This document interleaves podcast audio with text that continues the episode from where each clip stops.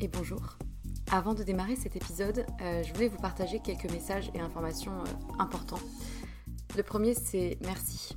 Merci, je le répète souvent, pour euh, l'oreille qui écoute. je ne sais pas si vous êtes dans le métro, dans votre lit ou en train de cuisiner, mais peu importe, merci. La seconde chose que je voulais dire, c'est que si vous me suivez sur Instagram ou que vous avez écouté certains épisodes précédents, vous savez que j'ai quitté mon emploi pour me lancer à mon compte. Euh, non pas par opposition au monde salarié, hein, mais euh, plutôt par besoin viscéral d'oser réaliser ce qui était devenu euh, une évidence, et plus précisément deux activités, avec pour fil rouge les mots.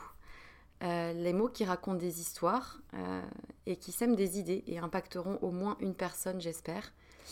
D'une part en tant que consultante en communication et stratégie de contenu et rédactrice SEO, du coup, mention spéciale pour les sujets autour de la santé, de la psychologie, de la nutrition et de la sexualité.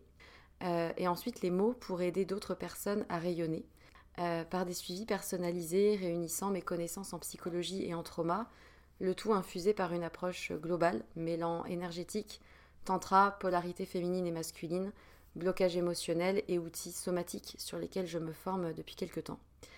Et en vue de cette activité-là, j'ai créé un compte Instagram dédié et un nouveau podcast, Les mots c'est bien beau, aux côtés de Pierre Kessial. Et je serai infiniment reconnaissante si vous prenez deux minutes de votre temps pour répondre à un court sondage euh, qui m'aidera justement à m'aligner aux besoins et challenges d'un maximum de personnes et qui vous concerne peut-être dans votre vie personnelle pour proposer justement euh, des accompagnements réellement efficaces.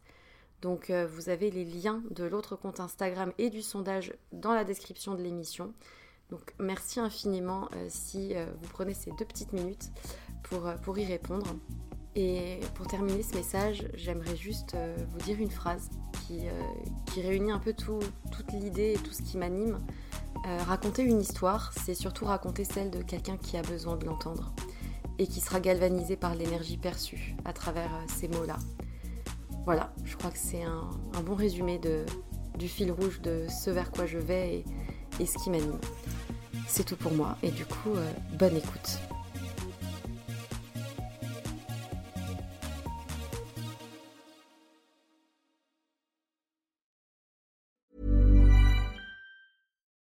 To pop the question? The jewelers at BlueNile.com have got sparkle down to a science with beautiful lab grown diamonds worthy of your most brilliant moments. Their lab grown diamonds are independently graded and guaranteed identical to natural diamonds, and they're ready to ship to your door. Go to Bluenile.com and use promo code LISTEN to get $50 off your purchase of $500 or more. That's code LISTEN at Bluenile.com for $50 off. Bluenile.com code LISTEN.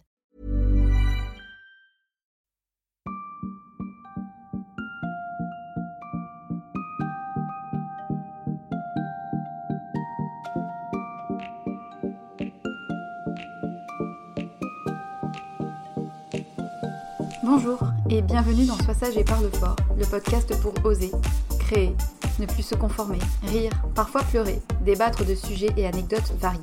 Je suis Marie et comme vous le savez, j'ai décidé d'arrêter d'être trop sage et de parler fort de ce que j'ai envie. Je vous retrouve pour un nouvel épisode qui fait en réalité suite à celui qui était consacré aux psychothérapies, qui était l'épisode 35. Si vous ne l'aviez pas écouté, eh bien je vous recommande de le faire. J'y parlais de la psychothérapie en France, des idées reçues sur les psys et surtout sur ceux qui consultent. Je m'interrogeais sur le pourquoi il est encore mal admis en France d'aller prendre soin de sa santé mentale. J'avais fait un petit peu le tour du sujet en exposant les principales thérapies qui existent. Et si vous vous rappelez, j'avais également évoqué un petit peu la TCC, thérapie comportementale et cognitive, et plus précisément la thérapie des schémas, qui est, je trouve, très complète et pertinente, en tout cas pour moi. C'est pourquoi l'épisode du jour vient compléter mon propos et tenter d'approfondir le pourquoi du comment de nos mécanismes émotionnels et aussi le travail réalisé dans une TCC ou dans une thérapie des schémas alors avant de partir en courant, ne vous inquiétez pas, il ne s'agit absolument pas d'un cours de psychologie de comptoir, ni d'étalage scientifique, je ne suis pas là pour ça, je ne suis pas professionnelle et c'est pas mon but.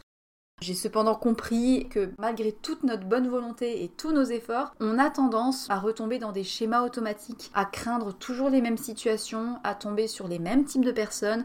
Et j'ai passé des années à me lamenter de ne pas réussir à rompre avec ces mauvaises habitudes. Je me fatiguais moi-même de mes interprétations tordues que je savais fausses. Et pourtant, pendant des années de psychothérapie, j'ai continué de blablater et de raconter comment je n'arrivais pas à telle ou telle chose. Sauf que bon, big news, en fait, c'était pas de ma faute. C'est ce que j'ai compris grâce à des thérapeutes qui m'ont d'abord expliqué que c'était la faute à mon reptile. Bon, là, je sens que je vais vous perdre. Je ne parle absolument pas d'un animal de compagnie type serpent, mais vous allez comprendre euh, dans la suite de cet épisode.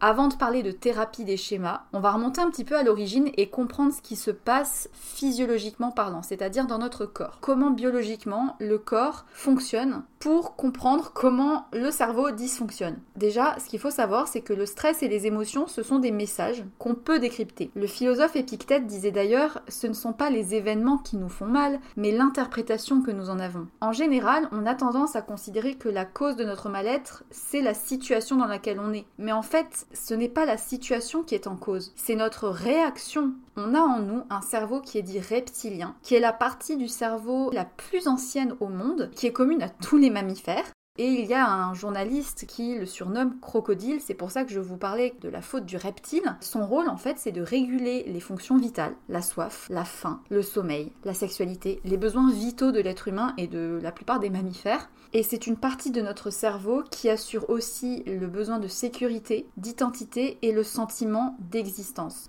Il existe depuis la nuit des temps. Le cerveau reptilien y permet de réagir très vite en cas de danger et de stress. C'est en fait un mécanisme de défense qui existe depuis l'homme du paléolithique et qui existe aujourd'hui encore, qu'on a toujours. Et face à un danger, réel ou hypothétique, on a trois mécanismes en nous. La fuite, l'attaque ou la soumission. Et en fait, les besoins fondamentaux et les réactions sont communes à tous les êtres vivants et sont régis par ce cerveau reptilien qui échappe donc au cortex, qui est la partie qui a la capacité d'analyse et de raisonnement. Concrètement, c'est très simple, si tu as faim et que tu ne manges pas, tu es de mauvaise humeur. Et si t'as soif, c'est pareil. Ce sont des besoins vitaux que le cerveau reptilien oblige à combler en nous faisant réagir. Ces émotions qui montent, l'agitation, la colère, le stress, ce ne sont que des messages qui nous permettent de réagir. Problème, parfois le stress, il n'est pas toujours nécessaire. Parfois, les besoins non plus ne sont pas satisfaits, notamment en cas d'insécurité affective. Et le cerveau reptilien, il va envoyer des messages sans qu'il n'ait en face de réponse qui soit adaptée.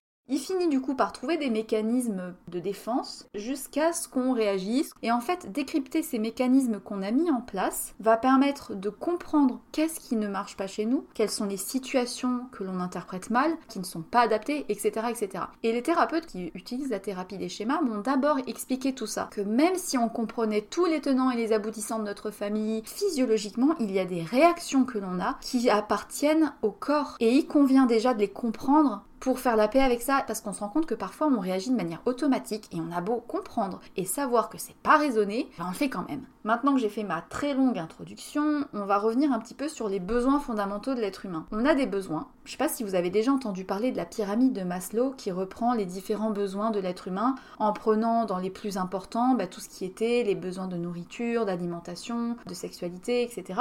Les besoins que l'on a tous, ils sont à l'origine de toute notre motivation. Si on n'avait pas ces besoins et cette motivation et cet élan pour aller les chercher, bah clairement on se laisserait crever de faim et on ne se reproduirait pas, donc ça serait dangereux pour notre survie. Par exemple, le besoin en eau, si on ne boit pas, on se dessèche et on meurt. Et il y a d'autres besoins qui appartiennent plus à des besoins identitaires qui, s'ils ne sont pas remplis, vont aussi entraîner des manques, notamment le besoin de sécurité, c'est-à-dire se protéger du danger. Si on a un signe d'insécurité, on va ressentir de la peur. C'est ce message qui nous permet de réagir s'il y a un danger. L'autre besoin qui existe, c'est le besoin d'identité qui nous permet de nous identifier aux autres. Ce besoin s'exprime aussi par le fait de s'affirmer vis-à-vis des autres. Et puis il y a enfin un troisième besoin qui est tout aussi important, c'est le besoin de réalité d'être, c'est-à-dire avoir conscience d'être conscient. Donc là on entre vraiment dans de la psychologie plus profonde. Bref, cette pyramide de Maslow reprend tous ces besoins en se rendant compte qu'il y en a qui sont quand même plus importants que d'autres, ou en tout cas plus prioritaires, tels que manger, boire, dormir. Dès qu'on arrive au monde, dans notre enfance, il arrive que l'on ait des manques, notamment quand nos proches espèrent de nous des comportements ou des attitudes, qu'il y a des attentes ou des pressions, même s'ils sont inconscients, et on grandit dans des environnements dits toxiques, même sans que les parents le réalisent. Euh, la thérapie des schémas, pour en revenir à ça, nous amène à comprendre toutes les situations qui ont eu des conséquences dans notre enfance et qui continuent d'avoir des conséquences aujourd'hui. Comprendre son enfance et son passé, ça permet aussi de voir quels schémas ont été inscrits depuis qu'on est petit et ont fondé des mécanismes de défense automatiques que l'on n'arrive pas à changer. C'est pas dû au hasard. Tant qu'on a eu ces vides affectifs, bah en fait on reproduit les mêmes schémas et on attire à nous les mêmes personnes ou les mêmes situations. J'en parlais dans l'épisode sur les pervers narcissiques comme quoi c'était fou que finalement les victimes se retrouvaient toujours victimes et que c'était toujours les mêmes personnes qui tombaient avec les mêmes pervers narcissiques, comme si elles les attiraient. Elles reproduisent des schémas et reproduisent des attitudes qui les positionnent en tant que victimes. Et tant qu'elles n'arrivent pas à soigner le schéma qui pose problème à l'origine, elles finiront toujours par retomber sur ce genre de personnes. Il y a trois types de comportements que l'on peut retrouver chez les parents et qui ont des conséquences sur les enfants. Il y a d'abord le comportement paradoxal, quand le parent dit quelque chose mais qui pense autrement, bah, ça se sent. Quand on est enfant, on est des éponges émotionnelles. Le deuxième type de comportement, c'est le comportement de type abusif. Par exemple, le parent qui va dire tu n'es rien sans moi, dans ce cas-là, le parent a une idée très précise de ce que l'enfant lui doit, et cette grande attente, ça a comme conséquence que l'enfant a en permanence peur de ne pas être à la hauteur ça lui met une pression énorme sur les épaules. Le troisième comportement, c'est les comportements de type abusif. On retrouve dans ces cas-là des familles recomposées, des parents qui sont absents. Souvent, ils délaissent complètement les responsabilités aux profs, à l'école, à la nounou, etc. Du coup, ben, selon la durée d'exposition à ces situations, ben, les mécanismes adaptatifs de défense finissent par être de plus en plus ancrés et rigides et se pérennisent en fait même une fois adultes.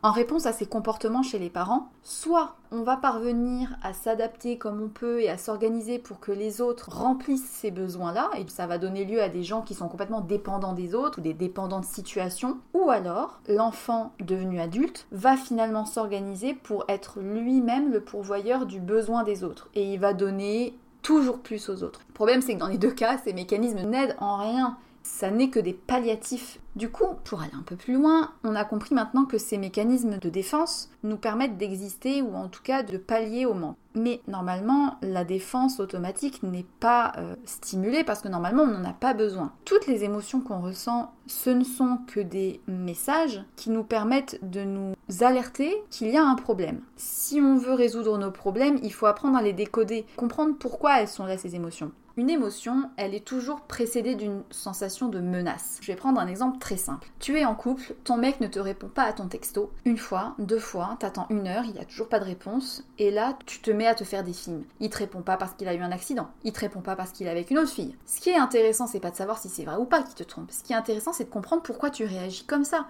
La menace, en réalité, c'est pas l'événement lui-même, c'est ce que ça réveille. Pourquoi est-ce qu'on ressent tout ça? Bah En fait, c'est toujours dans la même logique que ce que j'expliquais au début, c'est une logique de survie. L'émotion, elle sert à la survie, c'est un système très euh, basique qui permet de traiter de manière urgente la situation. C'est encore une fois ce cerveau reptilien qui fait une espèce de court-circuit pour éviter de perdre du temps à cogiter avec le cortex. C'est beaucoup plus rapide de te faire réagir au quart de tour. Du coup, la réaction automatique qu'il va y avoir, c'est un gain de temps c'est un automatisme qui ressemble presque plus à un réflexe et on n'a même pas le temps de le sentir venir des fois que c'est déjà fait, on a réagi. Quelqu'un qui est très émotif, quelqu'un qui va l'engueuler, il va sentir les larmes monter et fondre en larmes avant même d'avoir pu dire ouf. Ben là c'est le cerveau reptilien qui a réagi au quart de tour, qui a dit vite vite vite vite, palliatif, pleure automatique. Mine de rien, quand on est envahi par les émotions, c'est pas évident de savoir réagir.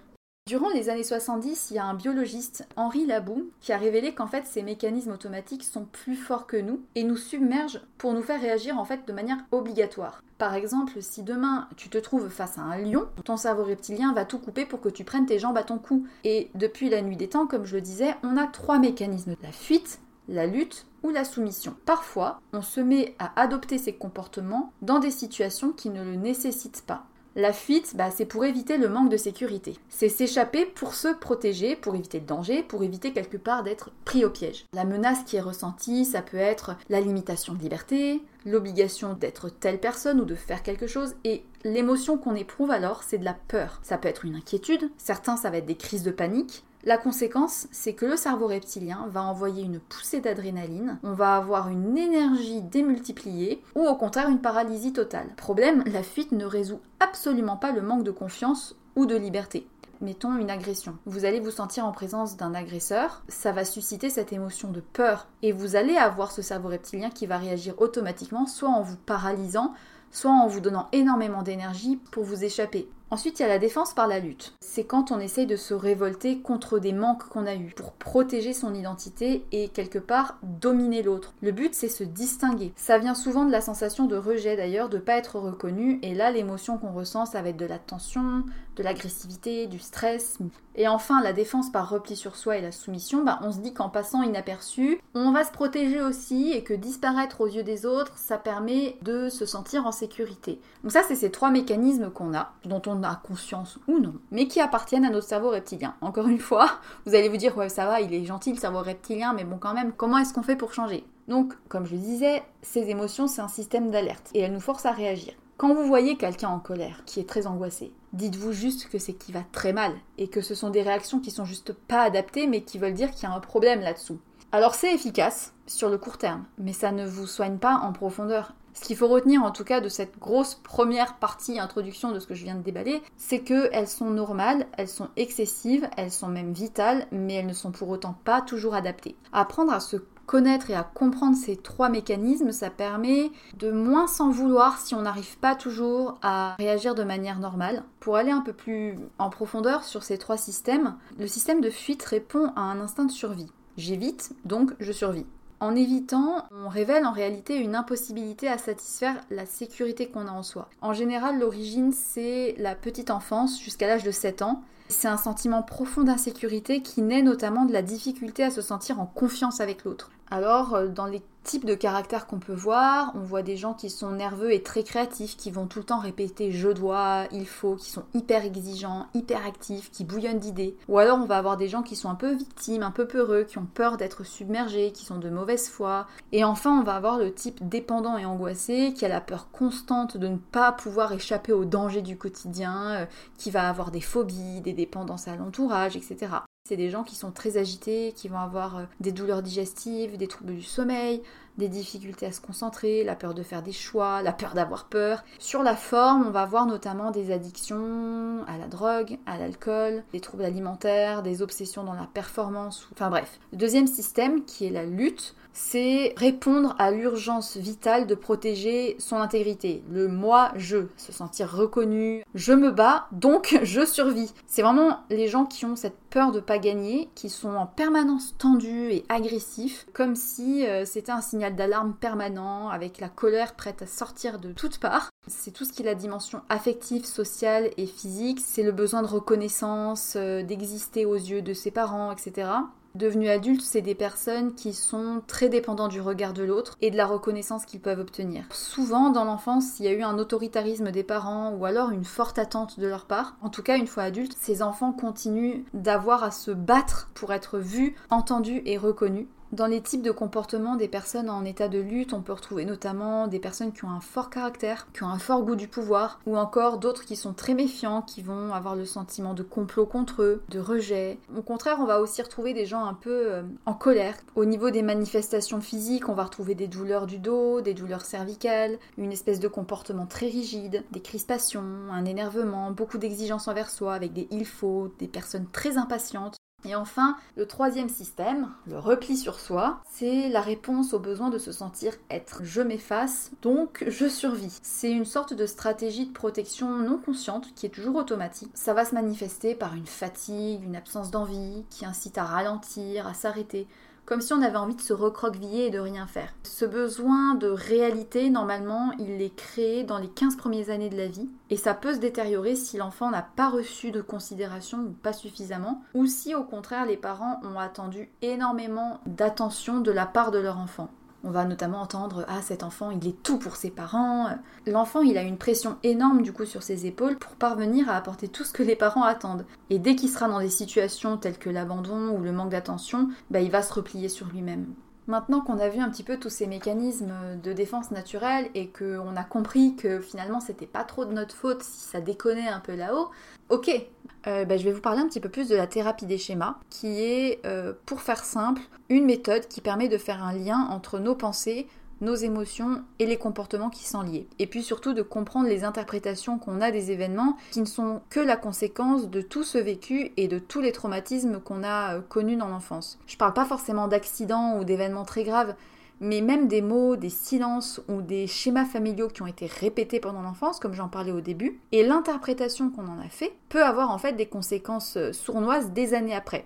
Dans la première partie, je vous ai expliqué tout ça et c'était un peu long parce que vous avez peut-être pu comprendre qu'il y a des schémas qu'on a mis en place pour pallier au manque et ils sont coincés ces schémas. C'est comme une roue, un hamster qui tourne dans sa roue et qui arrive plus à en descendre, à faire autre chose que tourner dans ce sens-là. Et c'est en ça que la thérapie des schémas essaye de déconstruire les schémas ancrés. Pour la petite histoire, elle a été lancée par le psychologue américain Jeffrey Young dans le courant des années 90. Elle était très inspirée des TCC, donc les thérapies comportementales et cognitives, euh, la thérapie des schémas et la troisième vague des TCC, qui va entre guillemets plus loin que le simple reformatage ou la simple modification de nos comportements. Parce que bon, s'il suffisait que de volonté et d'agir consciemment pour aller mieux, ça se saurait. Selon moi, les limites de la TCC, c'est effectivement qu'elle se concentre surtout sur les actes présents et sur la modification des comportements actuels sans forcément aller creuser en profondeur les raisons pour lesquelles on a ces comportements actuellement. Et c'est en ça que j'aime bien la thérapie des schémas parce que ça complète bien, c'est-à-dire qu'on agit sur le concret actuel tout en essayant d'aller soigner ce qui a manqué avant.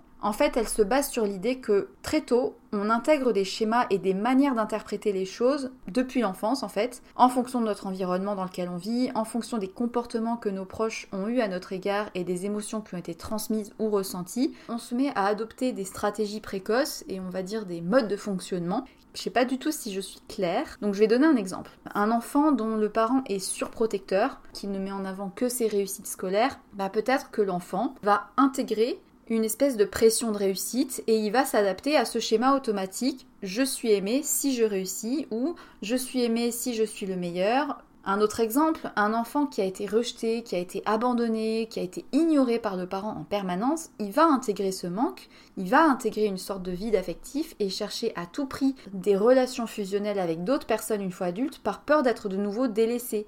Et c'est en ça que je reprends l'exemple de la nana qui envoie un texto à son mec et qui ne reçoit pas de réponse. Si elle a eu un sentiment d'abandon quand elle était petite et qu'elle a intégré ce schéma-là de rejet et d'abandon, typiquement la non-réponse de son mec, c'est un abandon de plus. Donc Jeffrey Young a établi une liste de 18 schémas dysfonctionnels. Alors on peut en avoir plusieurs et en général quand vous rencontrez un thérapeute, il vous pose une très très longue série de questions sur les comportements familiaux, sur votre enfance, sur votre manière de réagir à telle ou telle situation. Ces schémas vont entraîner à chaque fois des émotions très fortes et très négatives, inconscientes, qui seront générées par qui? Le cerveau reptilien, toujours le même. Dès qu'il va sentir à nouveau cette situation dans votre vie, s'il l'a déjà senti petit, il va à nouveau court-circuiter par peur du danger. Et alors, on va utiliser le même schéma de réaction pour enlever l'angoisse ou pour enlever le danger. Je sais pas du tout si je suis claire parce que pour moi c'est simple, mais je suis pas sûre que ça l'est. Par exemple, si vous avez intégré un schéma d'abandon, bah peut-être que votre cerveau reptilien, il a intégré qu'en cas de crise d'angoisse par abandon, vous faites une crise de boulimie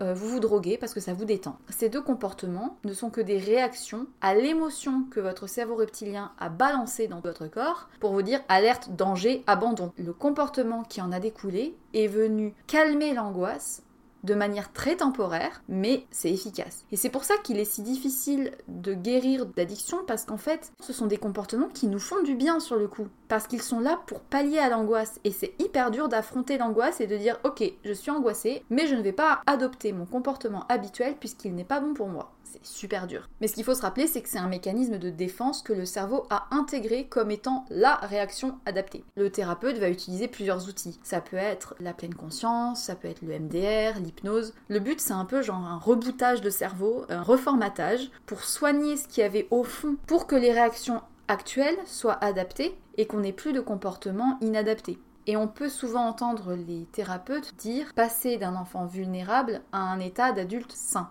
tous les souvenirs ne sont pas générateurs d'un traumatisme, mais parfois quand ils sont répétés et qu'on est un peu sensible et qu'on a un certain caractère, ça génère des choses pas top ensuite quand on est adulte. Et du coup, on va répéter et répéter et répéter encore ces schémas dysfonctionnels en ayant parfois conscience qu'ils sont pas bons pour nous, mais en n'arrivant pas à en sortir. Et c'est d'autant plus difficile quand on s'en rend compte.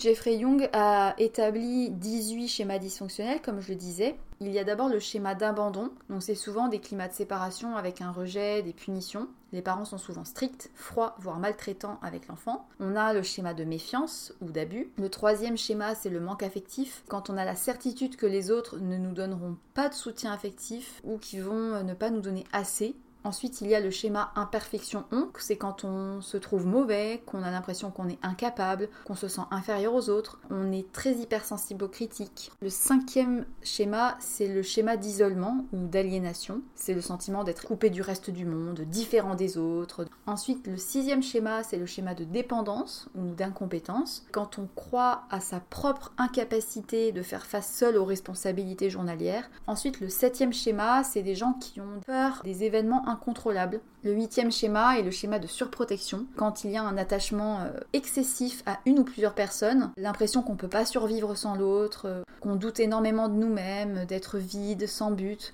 le neuvième schéma, c'est le schéma d'échec. C'est croire que l'on est incapable de réussir aussi bien que les autres. Souvent, on se juge stupide, sans talent, inférieur aux autres. Le dixième schéma, c'est le schéma des droits personnels exagérés. C'est le besoin permanent de faire, d'obtenir exactement ce qu'on veut, ou avoir une tendance excessive à vouloir affirmer sa force, son point de vue et contrôler tout, même les autres. Ça en fait beaucoup des schémas qui vont pas bien. Le onzième schéma, c'est le manque de contrôle de soi.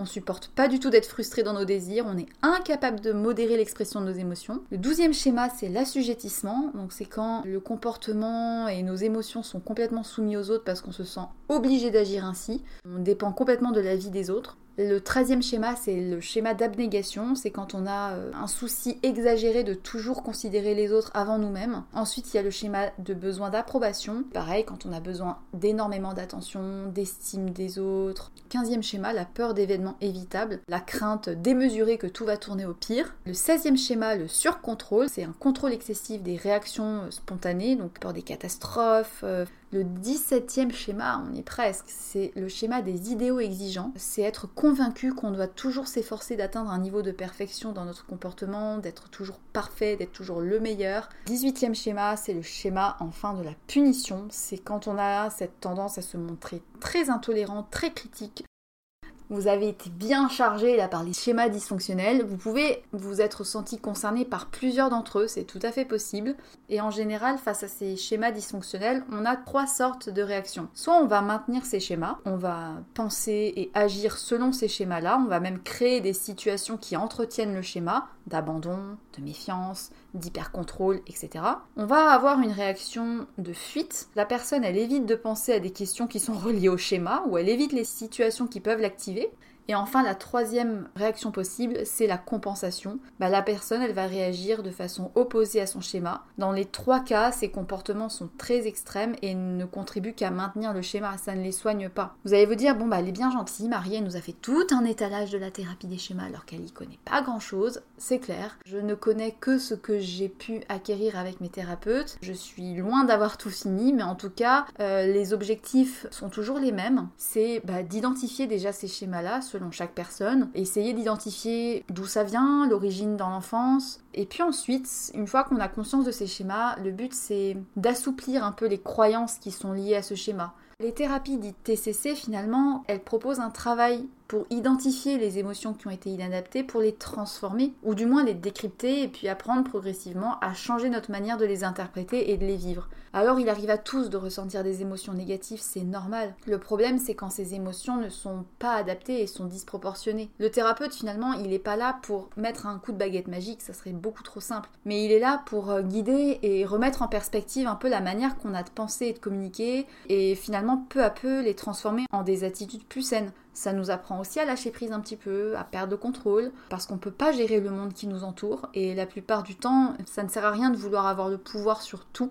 Personnellement, je considère que ces techniques-là, c'est un peu une manière de rebooter le cerveau, de revoir petit à petit tout le processus de pensée automatique qu'on a eu et comprendre aussi que ça ne dépend pas que de notre volonté parce que le cerveau reptilien, qui est le siège des comportements réflexes, il est là pour faire réagir en premier. C'est grâce à ces thérapies-là, je trouve, qu'on peut parvenir petit à petit à avancer et d'ailleurs, à l'heure actuelle, parmi toutes les psychothérapies existantes, les TCC sont celles qui donnent les meilleurs résultats dans beaucoup de pathologies, dans beaucoup de conduites addictives et dans beaucoup d'états dépressifs. Et je trouve que c'est pas un hasard. Je voulais faire cet épisode pour approfondir un peu le sujet sur les psychothérapies. J'avais abordé un petit peu la thérapie des schémas, j'en avais pas trop parlé parce que c'est quand même un gros pavé, c'est compliqué et puis je suis pas psychologue, mais j'ai essayé de décortiquer un peu pour le rendre accessible et simple. J'espère que ça l'a été, mais c'est vrai que dans la vie de tous les jours, on peut voir plein de petits comportements comme ça qui sont automatiques ou des petites pensées qu'on a qui sont très immédiates qui correspondent en fait à des schémas qui sont ancrés chez nous. Et je trouve ça intéressant de les remettre en perspective pour se rendre compte que, ah ouais, mince, je réagis toujours comme ça dans cette situation. Pour ma part, c'est la première fois que j'avance aussi bien avec un thérapeute. Donc si c'est quelque chose qui vous intéresse, je ne suis absolument pas financée pour faire la promotion des TCC, mais en tout cas, il y a un site internet qui s'appelle la FTCC où vous avez l'ensemble des thérapeutes qui pratiquent la TCC et certains font la thérapie des schémas. Peut-être que certains d'entre vous en ont déjà entendu parler, peut-être pas. Je serais en tout cas ravie d'avoir vos retours en la matière. Je pense que cet épisode euh, est assez complet. J'espère qu'il ne vous a pas ennuyé, que vous avez trouvé ça intéressant,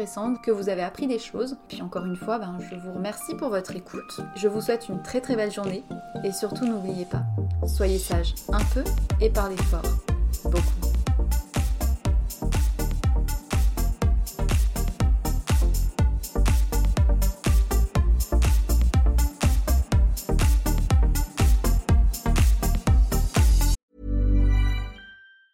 Planning for your next trip? Elevate your travel style with Quince. Quince has all the jet setting essentials you'll want for your next getaway, like European linen, premium luggage options, buttery soft Italian leather bags, and so much more. And it's all priced at 50 to 80% less than similar brands. Plus, Quince only works with factories that use safe and ethical manufacturing practices. Pack your bags with high-quality essentials you'll be wearing for vacations to come with Quince. Go to quince.com slash trip for free shipping and 365-day returns.